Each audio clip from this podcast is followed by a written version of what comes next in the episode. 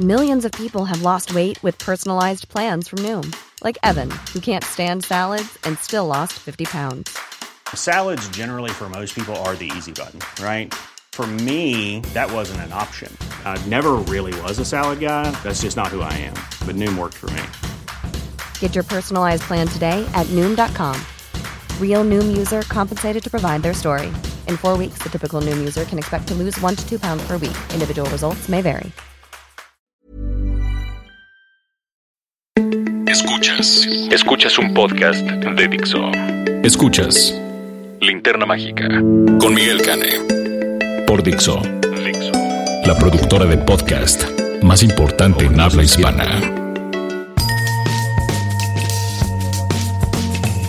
Hola, ¿qué tal? Bienvenidos a La Linterna Mágica, eh, su podcast de cine para cinéfilos aquí en Dixo, eh, en el corazón de Polanco estamos grabando y para mí es un placer poder saludarlos. Eh, vamos a tener este pues vamos a hablar de un tema interesante eh, que todo deriva del estreno del que les va a hablar Raulito Fuentes en su cápsula de Oye Fuentes. Así que este, muchas gracias por estarnos escuchando. Y bueno, pues ¿qué les parece si vamos con Raúl Fuentes que nos va a hablar de la nueva película de Ari Aster, Midsommar? Oye Fuentes. Hola, ¿qué tal? Esto es Oye Fuentes, el espacio que Miguel Canet me brinda en la linterna mágica. Yo soy Raúl Fuentes y a mí me encuentras en Twitter como arroba Oye Fuentes. Oigan, pues ya para cuando estén escuchando eh, pues este podcast, ya la película Midsommar ya tendrá algunos días de haberse estrenado, no es un estreno como tal, pero creo que sí eh, vale la pena mucho hablar de esta cinta porque eh, pues era una de las películas más esperadas del 2019, sobre todo si tomamos en cuenta que eh, pues el año pasado que se estrenó El legado del diablo o Hereditary, que es su título original, dirigida por Ari Aster, pues había e hizo muchísimo ruido, gustó a, tanto a críticos como a, como a la gente, una cinta que eh, pues si no has visto, pues corre a verla. es como recomendación al pie. La verdad es que El legado del diablo sí es una de esas cintas de terror que y no es que a mí me guste mucho el término, pero pues se convirtió en una especie como de clásico instantáneo. Y por eso yo creo que muchos y muchas estábamos esperando con muchas ansias Midsommar, la eh, película que pues se estrena este año, que se estrenó la semana pasada y que pues también eh, se adscribe en el género del terror.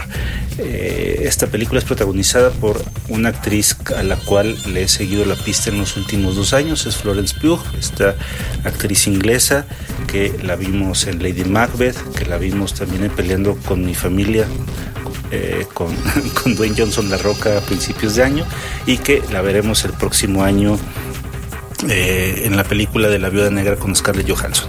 Bueno, eh, pues ¿de qué se trata Midsommar? Midsommar es la historia de Danny eh, y cuatro amigos suyos que van a un, una festividad, van a una especie de festival a un pueblito llamado Harga, un pueblito en, en Suecia, donde se realiza pues el festival de Midsommar, ¿no? que es en el que se hace un cambio de estación y donde eh, la gente de estos pueblos, de este pueblo, pues bueno, tiene algunas este, tradiciones muy extrañas, tradiciones que se irán develando poco a poco en la película.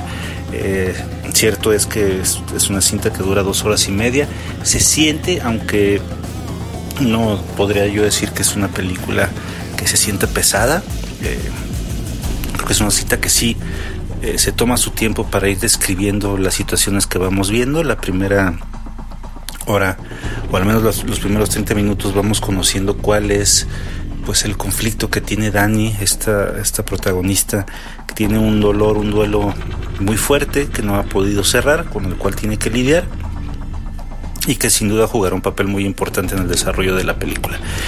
Eh, conforme han pasado los días del estreno de Midsommar, he visto que mucha gente, eh, incluido nuestro, nuestro querido Miguel Cane, pues no, no, no la terminaron de gozar. Yo tengo que decir que a mí sí me gustó muchísimo Midsommar.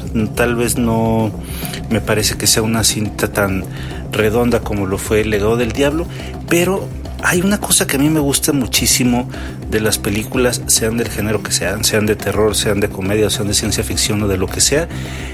Yo creo que cuando una película te produce emociones, ¿no? que puede ser desde el enojo, la tristeza, una extrema felicidad o asco, por, por, nombrar algunas, cuando una película te genera ese tipo de cosas, creo que está haciendo algo bueno, algo bueno en, uno como espectador. Y lo digo también porque conforme van pasando los años y las franquicias se apoderan de Hollywood y Hollywood se apodera de, del 90% de lo que vemos en, la pantalla grande, porque es lo que, lo que vende, y lo pongo entre comillas, eh, pues creo que sí es muy reconfortante ver una cinta que sí, si bien no a lo mejor cuestionará tus creencias, creo que sí genera un, una sacudida en uno como espectador. Eh, creo que tanto, tanto esta película Midsommar como El Legado del Diablo demostraron la pericia, la eficacia de Ari Aster como, pues, como narrador, como realizador. Eh, en estas dos películas vemos a personajes pasivos que tendrán que tomar las riendas de su vida debido a los conflictos que, que enfrentan y me, me, gustó muchísimo el personaje de, Daniel, el que interpreta a Florence Pugh, cómo ella se va metiendo en, pues en esta especie como de círculo dantesco eh, y, y, tendrá que, pues, que lidiar con todas las broncas que tiene. ¿no? El, el mismo Ari Aster había dicho que, que Midsommar era una, una película que hablaba de, de, una ruptura, de una ruptura, de una relación de pareja debido a, pues, a lo que a él le pasó este, en la vida real, ¿no? Y quería, digamos, transmitir ese sentimiento en pantalla grande y creo que lo logra con creces. Se ha dicho muchísimo que esta es una película eh, que es muy inquietante, que es muy incómoda de ver, que es muy perturbadora. Eh, y creo que sí, creo que, creo que todos estos adjetivos le quedan perfectos como anillo al dedo a Midsommar, una cinta que también creo que una de sus grandes virtudes es que te deja pensando durante varias horas o tal vez dos o tres días más cuando la terminas de ver. Eh, genera una, una sensación de tratar de entender qué fue lo que viste, tratar de entender pues qué es lo que trae Ari Aster en la cabeza, aunque las referencias a otras cintas clásicas de terror o de culto como The Wicker Man, eh, pues creo que ahí están más que evidentes, ¿no? Entonces, pues a mí, como te digo, pues sí me gustó mucho Midsommar, me parece que es una buena película que, que, puedes ver ahorita en pantalla grande, ojalá la tengas oportunidad de verla y no, y no te esperes a que salga en video, aunque cuando salga en video pues espero yo que podamos ver la, la que se dice que es la versión extendida, que tiene más de media hora de metraje. Y pues nada, que cuando la veas me, me, platiques qué te pareció. Yo estoy en Twitter como arroba oyefuentes, yo soy Raúl Fuentes, te agradezco tu atención y nos escuchamos la próxima semana. Hasta luego. Escuchas, escuchas. Linterna Mágica. Fixo. Gracias Raulito. Bueno, pues ya escucharon ustedes lo que tenía que decir Raúl acerca de esta nueva y larga película de Ari Aster, eh, protagonizada por Florence Pugh, que este, que pues eh, básicamente trata un tema que mal que bien ha llamado mucho la atención a lo largo de las décadas dentro del, dentro del cine, ¿no? Que es esta especie como de, de, de exploración de los temas paganos o de las religiones paganas o los cultos paganos, por así decirlo, eh, en la época moderna.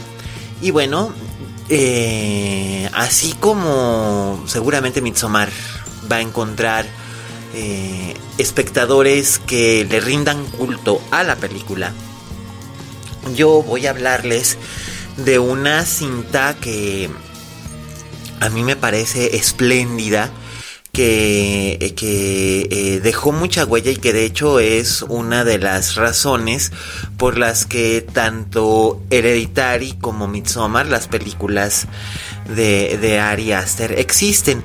Por cierto, y aquí hago un pequeño paréntesis, eh, Corazón Films, la distribuidora de, de, de Midsommar en México, la va a tener medio difícil para poder venderla como una película de terror de hecho el subtítulo que le pusieron fue El terror no espera la noche. eh, porque no es una película de terror propiamente como se los habrá comentado ahora Fuentes, eh, sino que es más bien, es un ejercicio en muchos tipos de sensaciones y percepciones. Eh, y sí puede ser escalofriante y hasta alucinante, pero definitivamente no es una, una película de terror convencional. Y esta película de la que les voy a hablar tampoco es una película de terror convencional. De hecho, si tuviera que ser convencionalmente algo, se trata de un musical. Y voy a hablarles nada menos que de la espléndida película de Robin Hardy, escrita por Anthony Schaefer, The Wicker Man. The Wicker Man es una cinta estrenada en 1973, eh, producida por la entonces British Lion Company, que pues, ya no existe, y dirigida por Robin Hardy, un, director que era principalmente conocido por, por dirigir comerciales en Inglaterra, eh, hizo muchos comerciales icónicos, también dirigió televisión, y The Wicker Man es su primer largometraje que eh, surge de una manera muy curiosa. Primeramente, a mediados de los años 60, se publicó en Inglaterra una novelita eh, en una novelita en pasta blanda que se llamaba Rituals, que causó mucha sensación por la manera en la que describía eh, un asesinato ritual que ocurría en una región recóndita de del Reino Unido y como un detective convencional trataba de resolver este crimen. Eh, partiendo de ahí, Anthony Schaefer y Robin Hardy compraron los derechos de Rituals, pero eh, modificaron tanto la historia que se convirtió en otra cosa. Eh, Anthony Schaefer le interesaba contar una historia que tuviera que ver precisamente con eh, las historias de las religiones paganas, los cultos paganos, que existieron en lo que anteriormente eran las, las islas británicas, eh, antes de que se convirtieran en el Reino Unido, ah, incluso antes de la Edad Media, y los ecos que habían tenido en épocas posteriores. hemos de recordar que fue precisamente en, en Inglaterra, en el siglo XVI,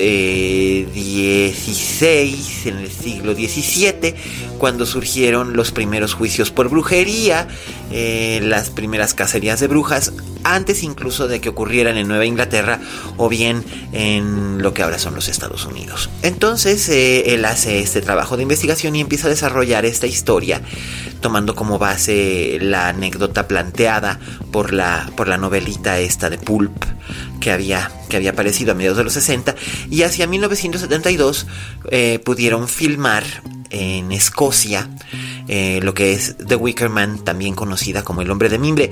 Hay gente que seguramente cuando oye el hombre de mimbre o The Wicker Man piensa en una muy fallida, muy, muy malita, muy, muy malita. De veras no saben qué lástima que sea tan mala, tan mala, tan, pero tan mala película con Nicolas Cage dirigida por Neil LaBute, que la verdad ahí es donde, donde dije, pues, ¿qué le pasa a Neil LaBute, no? Porque a mí siempre me ha parecido un muy buen director y un espléndido dramaturgo, pero pues su adaptación a The Wicker Man en 2006 fue espantosa y además Nicolas Cage sobreactúa con espectacular abandono, pero bueno, eso no tiene nada de sorprendente, Nicolas Cage desde hace años sobreactúa con singular abandono. Eh, pues bien, eh, en 1973 existió la original, dirigida por Hardy, escrita por, por Schaefer, protagonizada por el actor escocés Edward Woodward, que quizás ustedes recordarán como el justiciero de Equalizer, aquella serie de televisión que ahora han hecho un par de películas con Denzel Washington en ese papel. Pero bueno, pues Edward Woodward por años hizo este personaje. Y por supuesto el enormísimo Christopher Lee, el gran Christopher Lee, el uno y único Christopher Lee, nuestro, nuestro admiradísimo Drácula, nuestro fabuloso Frankenstein. Eh, el grande, grande de las películas de terror, el actor fetiche favorito de, de, de Tim Burton, eh, la gran cabeza de la Hammer Horror, pues así es, este, de hecho, Pancho Escalamanga en El hombre de la pistola de oro, Christopher Lee, que es el antagonista, eh, el antagonista de The Wickerman. Y también completan el cuadro la hermosísima sueca eh, Britt Ekland, la actriz australiana Diane Silento, que la de entonces estaba casada con Sean Connery, mismo al que abandonó por Anthony Schaefer durante este rodaje y eh, un elenco muy sólido de actores y actrices, principalmente escoceses, que dan vida a los habitantes de un lugar llamado Summer Isle, en los archipiélagos en Escocia, estas pequeñas islas eh, muy poco habitadas, eh, que tienen básicamente aldeas y bueno, tienen las comodidades modernas, pero aún así eh, pues no dejan de ser aldeas apartadas de, de un mundo más cosmopolita. Y ahí es donde llega el personaje interpretado por Edward Woodward, que es el sargento Howie.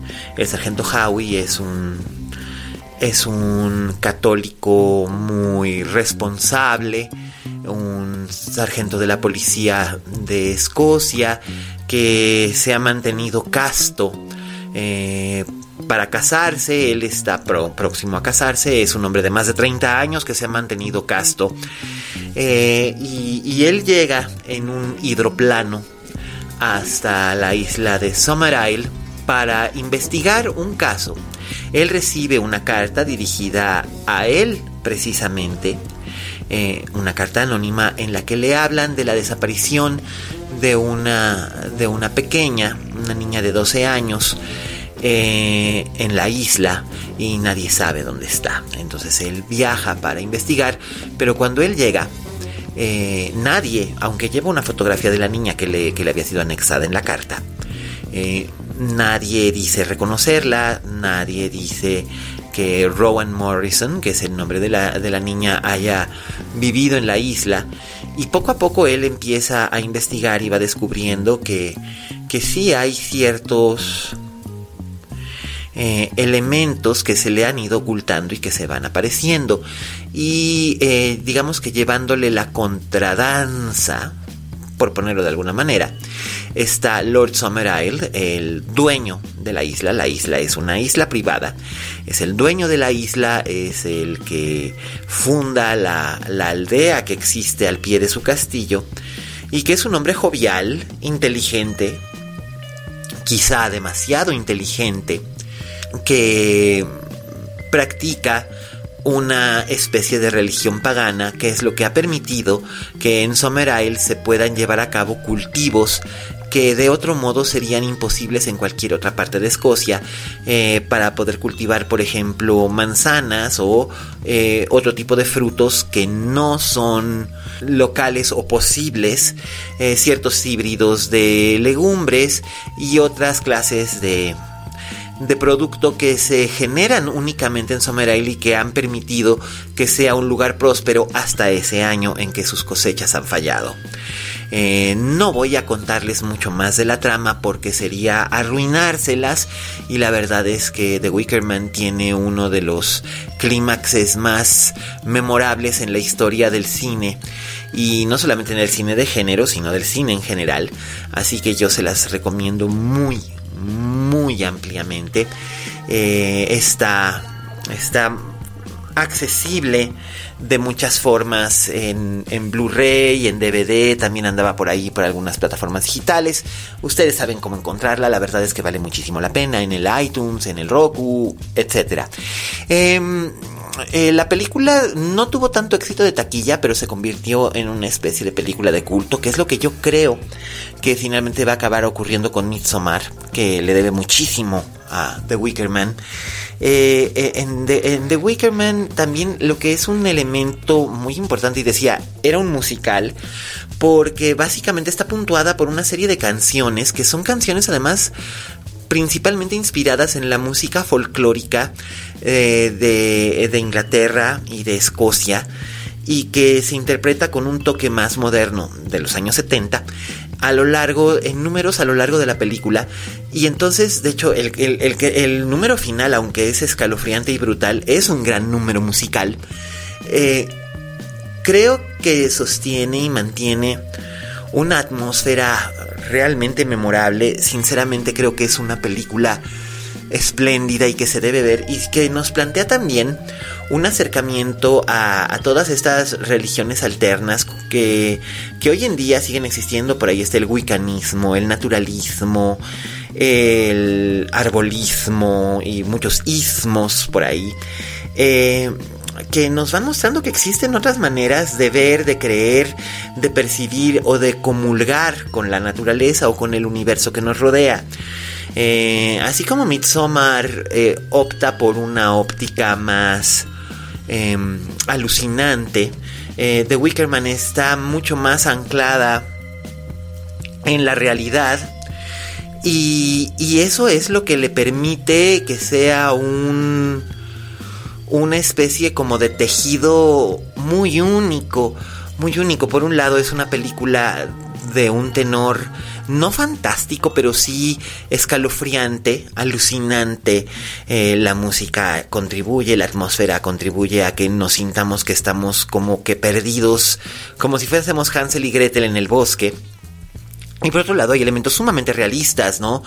Eh, la investigación del, del policía, la discusión sobre la libertad de religión o la libertad de culto y sobre todo eh, lo que es la fe y la creencia, que creo que es algo que está mucho más anclado en The Wickerman de lo que está en Midsommar. En Midsommar llega un momento en el que puede ocurrir cualquier cosa.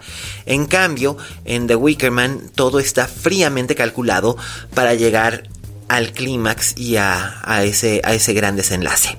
Yo les recomiendo muchísimo que este, vean The Wicker Man. Si pueden compararla con Midsommar, háganlo. Eh, háganse un, un, criterio por su parte. Coméntenos ya sea a Raúl Fuentes, arroba Oye Fuentes o a mí, arroba alias Cane, usando el hashtag Linterna Mágica, sus opiniones al respecto de estas cintas. Y bueno, pues es un enormísimo placer poder haberles descubierto un pequeño tesoro escondido más de la cinefilia. Eh, The Wicker Man, El hombre de mimbre, un gran filme de 1973 que merece seguir siendo visto y al que se le sigue rindiendo un culto muy grande alrededor del mundo. Y bueno, con esto llegamos al cierre de esta emisión de La Linterna Mágica. Como siempre, muchísimas gracias a Sara Marcos en Asturias por escucharnos. Muchísimas gracias, Sara. A David en Cancún. A mi queridísimo Pipe en en, en, Guadalajara. Por cierto, feliz cumpleaños, Pipe. Bienvenido al cuarto piso. Disfruta la, la vista. Eh, a mis tocayos Miguel y Miguel, a Emiliano, a todos los amigos que nos escuchan, a Dimitri Albertini, a, a, al profe, al profe Picho, a todos, todos los, los que nos escriben, nos hacen saber que nos escuchan, que nos disfrutan, que nos dan un poquito de su tiempo cada semana para, para que podamos hablar, hablar de cine. A José Luis Lugo en Los Ángeles, a, a, a, todos, todos los, todos los queridos amigos que han hecho posible este, este hogar. También, pues, muchísimas gracias en la grabación, eh, producción y postproducción a Fede, a Vero, a Antonio, también gracias a Dani por darnos Dixo. Eh, recuerden que nos pueden escuchar en iTunes, ahí se pueden suscribir gratis, nos pueden dejar comentarios, nos pueden calificar con 5 estrellas y espero que nos califiquen con 5 estrellas, no sean rácanos. Y este, pues denos denos un poco de amor, eh, porque además Vero y yo seguimos esperando que este podcast llegue a ser uno de los de cine más escuchados del año en el conteo que hace iTunes cada año, así que por favor sigan corriendo la voz para que podamos seguir subiendo y le demos a este a nuestros queridos amigos y rivales de Filmsteria un poco de un poco un poco de lata, un poco de batalla. Eh, bueno, ya saben, eh, este es un podcast dedicado a la cinefilia. Eh, hablamos de estrenos, pero también hablamos de muchísimo más. los esperamos la próxima semana. Y yo soy Miguel Cane. ha sido un placer estar con ustedes.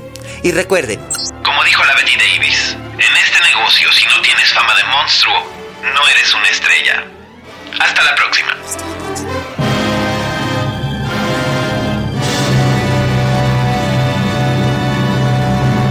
Dixo presentó Linterna Mágica con Miguel Cane. La producción de este podcast corrió a cargo de Federico del Moral. Coordinación. Coordinación.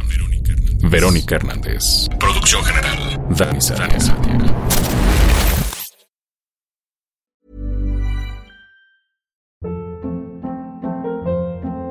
Hold up. What was that? Boring. No flavor. That was as bad as those leftovers you ate all week. Kiki Palmer here, and it's time to say hello to something fresh and guilt-free. Hello Fresh. Jazz up dinner with pecan-crusted chicken or garlic butter shrimp scampi. Now that's music to my mouth. Hello Fresh. Let's get this dinner party started. Discover all the delicious possibilities at hellofresh.com.